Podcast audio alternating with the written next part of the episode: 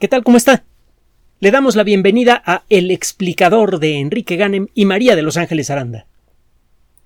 En la segunda mitad de marzo publicamos un trabajo, o bueno, intentamos publicar un trabajo sobre el origen de la vid y por un problema técnico el audio quedó en mal estado y bueno, ahora lo estamos republicando, pero además vamos a agregar otro artículo que acaba de salir sobre el mismo tema y ahora verá por qué es importante. En aquella época le presentamos un trabajo publicado en la revista Science, en el que un grupo de investigadores de la Universidad Agrícola de Yunnan, en colaboración con investigadores de otras partes del mundo, presentan el resultado del análisis de 3.525 muestras de ADN tomadas de plantas de vid en distintas partes de Europa y de Asia. Esto incluye eh, más de mil muestras, estas 3.525 más de mil, eh, son muestras tomadas de plantas salvajes, de plantas que no se utilizan normalmente para la producción de vino. Con esto usted puede darse una idea bastante completa de cómo ha sido la evolución de la vid. Usted puede ver qué genes han permanecido constantes en todas las variedades de vid. Y si esos genes los encuentra usted también en las variedades silvestres, eso sugiere fuertemente que esos genes, sin alterar, son muy antiguos, que son genes que existen desde que eh, la vid no había sido tocada por la mano humana. Con esta idea, y explorando los datos de, de montones de genes diferentes, usted puede empezar a trazar un mapa bastante detallado, sorprendentemente detallado, de cómo fue, se fue dispersando esta planta eh, a lo largo del mundo. Y lo que se encuentra es que las dos variedades más importantes de vid que fueron utilizadas para eh, realizar los primeros cultivos aparecieron en Asia Menor y luego se fueron dispersando poco a poco hacia Europa. Alguien se llevaba una plantita, eh, establecía un, sembradío en un lugar que, veía razonable. Después de un tiempo, eh, por las buenas o por las malas, alguien tomaba otra plantita de allí, se la llevaba a otro lado, etcétera, etcétera. Lo interesante de este trabajo tiene que ver con las fechas que se han podido establecer con base, por un lado, en eh, muestras arqueológicas y también en técnicas modernas basadas en la genética y en la bioinformática. El ADN es una molécula sorprendentemente frágil. Es una molécula que solita empieza a, romperse. Su información empieza a cambiar o se empieza a perder. Es solo gracias a una serie de proteínas especializadas que hay en el interior de, las células de todos los seres vivos que el ADN mantiene su integridad. las proteínas están continuamente reparando defectos en el ADN. Estas reparaciones no son perfectas. Como consecuencia de esto, el ADN de nuestras células a lo largo de nuestras vidas puede acumular algunos cambios. Si esos cambios ocurren en células reproductivas, entonces pasan a la siguiente generación. De manera inevitable, el ADN está cambiando de una generación a otra. Así que estas fantasías de, las personas que se dedican a, criar algunos animales, eh, perros, gatos, etcétera, etcétera, o la manía de las personas que quieren aislarse genéticamente de los demás para permanecer puras, este, como que en un sentido molecular no tiene mucho sentido por mucho que quieran conservar su ADN como está, va a ir cambiando solito. Además, esos cambios generalmente no van a ser muy buenos que digamos, y eso ya sabe usted las consecuencias que tiene el que un grupo de seres vivos, no importa que sean humanos o no, estén reproduciéndose entre sí sin acceder a fuentes genéticas que vengan del exterior. Generalmente los genes eh, eh, defectuosos empiezan a manifestarse. Otro día platicamos por qué. Bueno, el punto es que estos investigadores, basándose en la variabilidad natural del ADN y en la capacidad que se tiene ahora con los nuevos sistemas de bioinformática de estimar cómo va cómo es que ocurrieron cambios genéticos en ciertos elementos del genoma de la vida. Pudieron empezar a estudiar cómo fue la dispersión de la vid por el mundo y cómo fueron apareciendo algunas variedades. Las fechas son las que, las que resultan interesantes en este estudio. Existen buenos motivos como consecuencia de este trabajo. Ya existía la sospecha de antes, pero este trabajo vino a afianzar esto. Existen buenos motivos para creer que la cultura del vino, la cultura de cultivar la vid de manera regular para producir vino, comenzó por allá del año 11.000 antes de la era común, al sur del Cáucaso. Si usted nos ha hecho el honor de escucharnos anteriormente, se acordará que la Tierra tiene dos y medio millones de años atrapada en una era de hielo. Para un geólogo, en la Tierra, una era de hielo es una etapa larga. Ya llevamos dos y medio millones de años en, esta ocasión, en donde tiene usted temporadas donde hace un frío tremendo. Estas temporadas pueden durar eh, sé yo, 30, 50 mil años, 100 mil años, no tiene una duración muy exacta que digamos. Durante esta etapa hace tanto frío que quizá entre el 20 y el 30% de la superficie de los continentes está cubierta con hielo, con capas que en algunos lugares llegan a tener 4 kilómetros de espesor. Toda esa agua sale de los océanos, los océanos bajan su nivel y los terrenos que no han sido cubiertos por el hielo mayormente tienen clima semiárido. El clima durante estas etapas de glaciación es difícil incluso en las zonas tropicales a donde no llega el hielo. Hay algunas zonas en donde el clima es bastante bonito, pero son más bien limitadas. Después de un intervalo muy largo, el hielo se derrite rápidamente, a veces en cuestión de, poco, de, de uno o dos siglos, cuando mucho, según algunos investigadores, y luego se inicia una etapa eh, que se conoce como periodo interglaciar en donde el clima es más o menos bueno, pero muy variable. Aquí le va el dato. El último periodo glaciar comenzó a ceder hace un poco más de 12.000 años. Se supone que los primeros cultivos que se creía que habían sido de trigo habían arrancado hace unos 10.000 años en el, en, eh, eh, en el año 8, eh, entre 8.000 y 10.000 antes del inicio de la era común. Asociamos, con buenos motivos, el origen de la civilización al origen de la agricultura. Le llamamos civilización a una estructura social organizada que, entre otras cosas, construye asentamientos definitivos, asentamientos que se usan todo el año. Y bueno, para que esto ocurra, este asentamiento necesita una fuente de alimento regular. Y la única forma que se tenía en aquella época, o cuando menos es lo que se creía, de contar con una fuente de alimento regular, era con agricultura. Origen de la agricultura igual a origen de la civilización los datos que genera este estudio sugieren que la agricultura comenzó no cultivando trigo para hacer pan, sino cultivando vid. Por allá del año 11.000 antes de la era común, es decir, hace 13.000 años.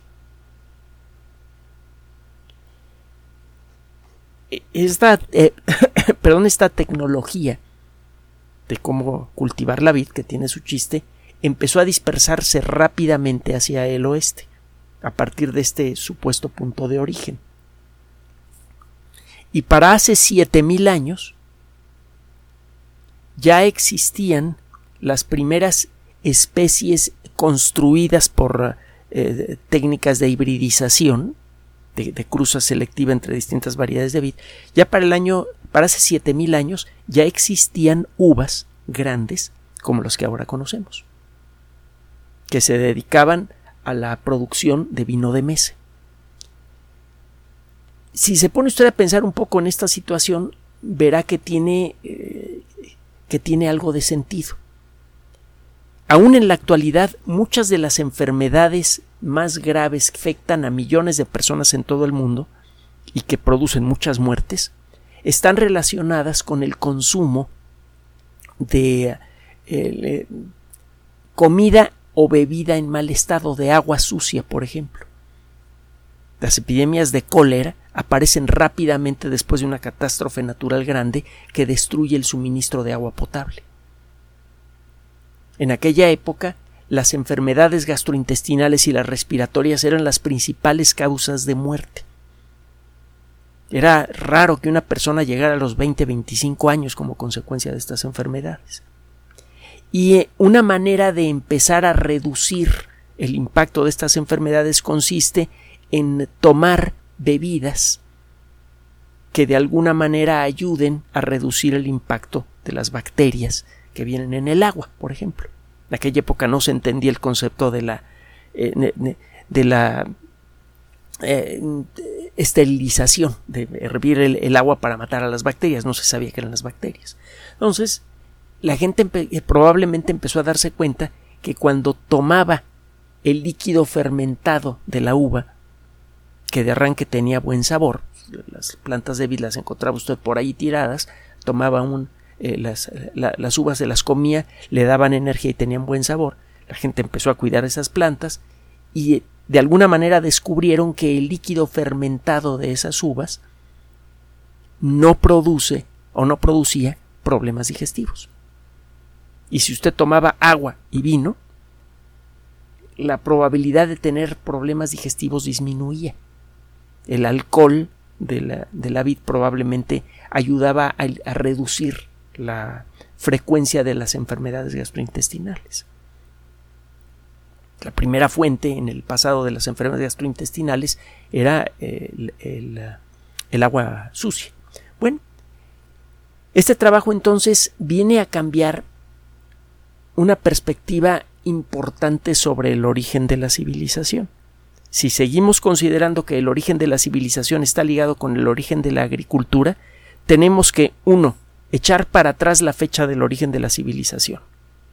Y dos, considerar que fue la industria vitivinícola la que le dio origen a la, a, eh, la, a la tecnología de la agricultura que luego se empezó a transferir a otras plantas. El trabajo, desde luego, está muy interesante. En, la revista Science generalmente ofrece trabajos de investigación de primerísima línea. El eh, trabajo publicado en esa ocasión déjeme ver, es el 2 de marzo de este año. No está abierto al público. Pero bueno, ah, está interesante. Está entonces cambiando un aspecto muy importante sobre el origen de la civilización.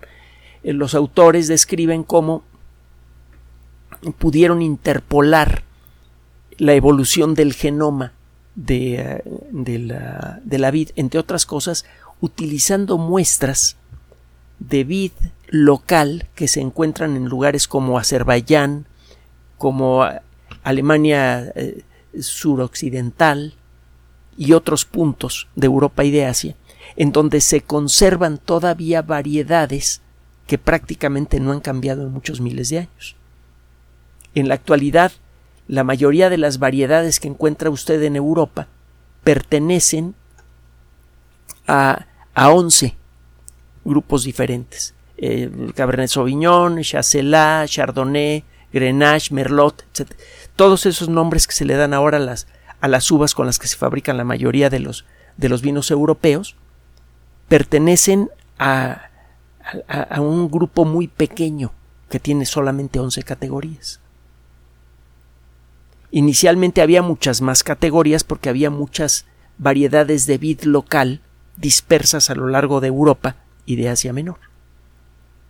En algunos puntos se han conservado esas variedades primitivas que han servido de puntos de referencia para darse una idea de qué genes que se encuentran en las variedades actuales de vid han existido siempre, cuando menos desde que nuestros antepasados comenzaron a tomar las primeras plantas salvajes de vid y comenzaron a cultivarlas. Este trabajo entonces por sí mismo eh, eh, tiene ese valor, está cambiando nuestra perspectiva sobre el origen de la civilización y con ello también está cambiando nuestra perspectiva sobre el intercambio que podría haber existido en aquella época entre grupos civilizados.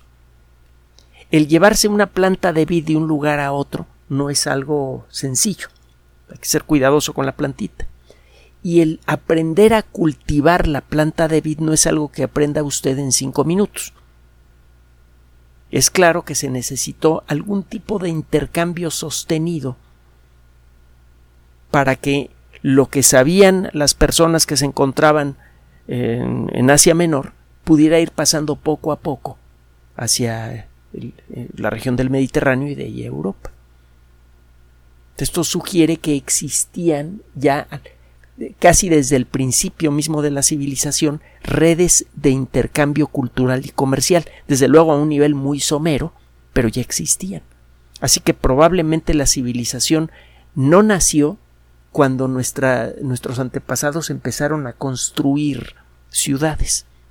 Probablemente el concepto de lo que es una vida decente civilizada con intercambio de ideas y de productos existía mucho antes de que empezáramos a establecer asentamientos realmente definitivos.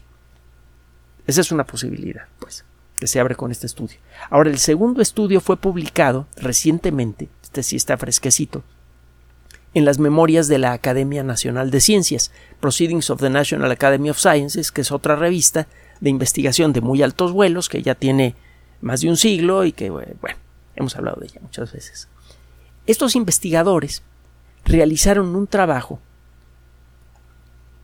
en el que se pusieron a analizar principalmente muestras de ADN antiguo. Hemos hablado de, esto, lo que llaman ADNA, en inglés Ancient DNA. Usted puede tomar muestras tanto del suelo como de mm, eh, piezas de barro y otros restos arqueológicos y con las técnicas modernas puede a veces encontrar fragmentos de ADN. Por ejemplo, si tiene usted una olla de barro y eh, utiliza estas técnicas, puede obtener restos de ADN de aquello que se metía en las ollas de barro. Como consecuencia de esto ha sido posible identificar muestras que claramente tienen eh, restos de ADN de vid.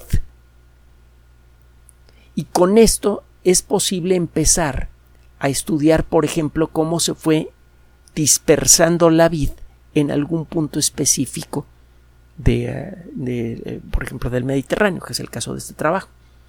Estos investigadores de la Universidad de Tel Aviv eh, y de la Universidad de Copenhague y también de la Universidad de York en Inglaterra utilizaron las técnicas y equipos que, tienen en estas universidades precisamente para la detección de ADN antiguo. Con la ayuda de nuevo de sistemas de cómputo bioinformático dedicados al análisis de ADN, lograron establecer, por un lado, la edad de las muestras que han encontrado en restos arqueológicos que han sido analizados en la región eh, que ahora ocupa Líbano, que ahora ocupa Israel y en otras zonas un poco más al norte. Su trabajo se concentró principalmente en muestras eh, arqueológicas entre el siglo IV y el siglo IX. Este trabajo involucra una etapa mucho más reciente en la historia eh, humana que el primero. En el primero se, se está hablando de 10.000, 11.000 años eh, en el pasado o más, hasta 13.000 años. Y en este nada más eh, eh, nos echamos para atrás un poquito más de mil años. En este trabajo, estos investigadores lograron demostrar que las muestras de ADN con ciertas variedades de vid sirven para establecer una ruta comercial constante, bastante elaborada, en toda la región que le acabo de mencionar. Había una eh, eh, un intercambio comercial continuo entre, eh, por ejemplo, los agricultores que se encontraban en el terreno del Negev al sur de Israel, con lo que ahora son las regiones que ocupan países como Irak, Irán. Existía un intercambio continuo bastante nutrido que probablemente involucraba muchos productos, no solo al vino, eh, entre lo que ahora es Israel y eh, los eh, países que ya en aquella época estaban empezando a adoptar la cultura islámica. Esto desde luego es muy interesante porque, que caramba, ahora no se pueden ver en, entre sí en aquella época la situación era bastante más civilizada. Bueno, estos investigadores lograron establecer esto y como consecuencia de esto están abriendo camino para otros trabajos. Demuestran que había una cultura de cultivo intensivo de vino que involucraba también una cultura de construcción de, de ollas para contener el producto y existía un intercambio comercial continuo. Y es claro que ese intercambio comercial debió ser eso, intercambio comercial. Yo te vendo vino, tú me vendes alguna cosa. Lo primero que se ha podido establecer es que se producía vino en grandes cantidades en esta región, el sur de Israel, y de allí iba hacia el norte, de manera regular es claro que debió ocurrir alguna, eh, algún proceso recíproco en la otra dirección. Falta por ver cuál es. En otras ocasiones, en las que hemos presentado trabajos similares, que se están volviendo más comunes gracias a las técnicas de ADN antiguo, que permiten darse una idea de qué es lo que contenían las vasijas que encuentra usted en muchos eh, sitios arqueológicos del mundo. Eh, en otras ocasiones le decía, este tipo de trabajos han revelado la existencia de redes comerciales densas que no son aparentes para los arqueólogos, cuando menos no muy aparentes para los arqueólogos que utilizan técnicas clásicas. Hace no mucho, y gracias al análisis detallado precisamente de este tipo de restos arqueológicos, se pudo establecer la existencia de una eh, de una red de comercio de sal y de peces bastante nutrida en el eh, mundo maya. Entonces, aparece, eh, gracias a la, a la tecnología de ADN, aparece una nueva historia sobre el origen de la civilización. Una historia en la que la civilización se origina probablemente en algunos casos antes de que comencemos a construir ciudades que la idea del intercambio de ideas e intercambio de productos es probablemente el primer indicio de civilización que, dio nuestra especie. Comenzamos a convertirnos en seres civilizados gracias al intercambio de ideas y productos. Y entonces eso nos lleva a hacer un montón de reflexiones todavía en la actualidad, cuando existe una situación tranquila entre distintos países, eh, encuentra usted relaciones comerciales entre ambos y culturales, intercambio cultural y comercial. En la medida en la que esos intercambios son razonablemente igualitarios, en la que ambas partes ganan, en donde una de las partes no obtiene una ventaja especial sobre la otra, en esa medida se mantiene el, el equilibrio económico y social en ambos países involucrados y en esa medida se establecen las bases para el progreso. El progreso se consigue construyendo sobre el trabajo de las generaciones anteriores, sobre el trabajo físico y el trabajo intelectual. Cuando por exceso de ambición o por lo que usted quiera, una de las partes empieza a obtener un beneficio excesivo, la otra parte se empobrece. Y este desequilibrio tarde o temprano acaba mal, incluso en guerra. Si queremos entender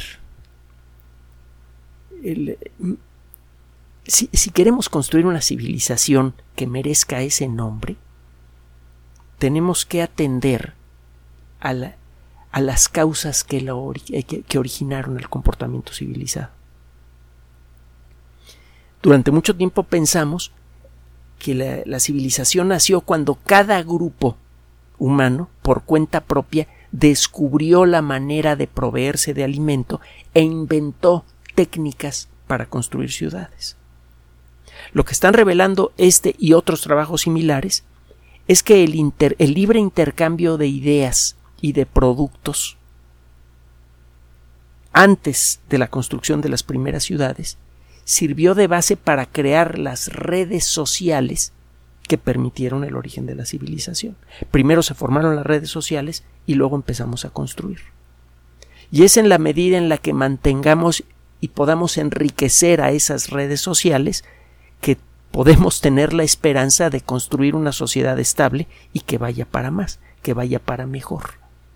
Y eso nos puede llevar a otro tipo de razonamientos, como por ejemplo la justicia social y este tipo de historias, que ya sabe usted que en las últimas décadas todos los rollos de justicia social se han considerado, se han mal considerado como consecuencia del desarrollo de una perspectiva que ahora eh, se llama neoliberalismo, en donde pues, el que sobrevive, sobrevive y el que no, pues así son las cosas, ¿no? es, selección natural. La realidad es que la sociedad, esto es cada vez más patente con este tipo de estudios, la sociedad comenzó a tomar su forma y comenzó a ganar fuerza gracias a la existencia de una red equilibrada, razonablemente equilibrada, que eh, permitía el intercambio libre de los elementos más fundamentales para hacer funcionar la civilización, que son las ideas y los productos tangibles. En la medida en la que logremos sostener y enriquecer esa perspectiva, en esa medida vamos a construir un futuro mejor para todos. Recuerde lo que hemos dicho en otras ocasiones, que además pues, no lo decimos nosotros, sino que eh, eh, es, es algo que de tan obvio muchas veces ni se menciona. La clave para el futuro muchas veces está en el pasado. El estudio de la arqueología, de la historia, las disciplinas que nos permiten mirar hacia atrás, ayudan a revelar elementos fundamentales de nuestra naturaleza que son necesarios para construir un futuro mejor. Gracias por su atención además de nuestro sitio electrónico www.alexplicador.net. Por sugerencia suya tenemos abierto un espacio en Patreon, el explicador Enrique Ganem, y en PayPal, el explicador patrocinio por los que gracias a su apoyo sostenemos este espacio. Puede usted descargar gratuitamente estos audios en formato MP3 en Spotify y en iTunes como El Explicador sitio oficial y en SoundCloud como El Explicador y con formato de video en YouTube en El Explicador sitio oficial. Recuerde nuestras redes sociales de siempre, Twitter Enrique-Ganem y en Facebook Enrique Ganem sitio oficial, El Explicador y los grupos que usted ya conoce. Finalmente, El Explicador siempre somos María de Los Ángeles Aranda y Enrique Ganem. Gracias.